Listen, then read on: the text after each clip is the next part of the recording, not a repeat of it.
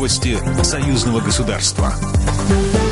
Здравствуйте, в студии Екатерина Шевцова. Александр Лукашенко одобрил проект межправительственного соглашения с Россией о перевозке и перевалке нефтепродуктов из Беларуси для поставки на экспорт в третьи страны через российские морские порты. Об этом сообщила пресс-служба главы Республики Беларусь. Проект одобрен в качестве основы для проведения дальнейших переговоров с российской стороной. Он предполагает перевалку почти 10 миллионов тонн грузов в российских портах на Балтике в 2021-2023 годах. Речь идет о мазуте, бензине и масле. Россия готова начать транзит Беларуси белорусских нефтепродуктов через Балтийские порты Усть-Луга и Санкт-Петербург уже в марте. Проект рассчитан до конца 2023 года с возможностью автопродления. В Беларуси работают два крупных нефтеперерабатывающих завода – Мозырский и Новополоцкий. Страна ежегодно экспортирует около 11 миллионов тонн нефтепродуктов – бензина, дизельного топлива, газоиля, масел и мазута. Госсекретарь Союзного государства Григорий Рапота удостоен Ордена Почета. Указ о назначении награды подписал президент Беларуси Александр Лукашенко. Григорий Рапота внес большой личный вклад в развитие интеграционного взаимодействия России и Беларуси, союзное строительство, укрепление дружественных отношений единства народов двух стран.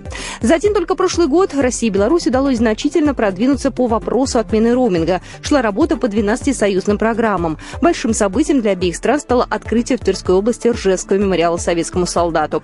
Григорий Григорий Рапота имеет еще одну белорусскую награду – Орден Дружбы народов.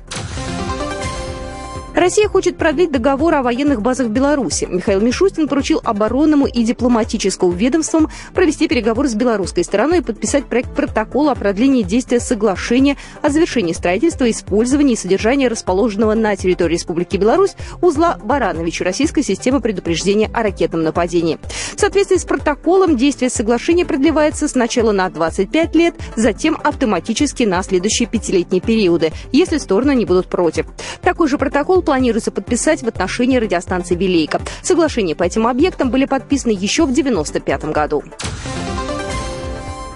В Минском аэропорту встретили первый регулярный рейс из Ростова-на-Дону. Российская авиакомпания «Азимут» открыла сообщение по маршруту Ростов-на-Дону, Минск-Ростов-на-Дону. Полеты будут выполняться один раз в неделю по вторникам, сообщает сайт Национального аэропорта Минск. К перевозке будут приниматься те категории граждан, кому разрешен перелет в условиях действующих эпидемиологических ограничений. Программа произведена по заказу телерадиовещательной организации Союзного государства. По вопросу размещения рекламы на телеканале «Белрос» звоните по телефону в России 495 637 65 22. В Беларуси плюс 375 44 759 37 76. Новости Союзного государства.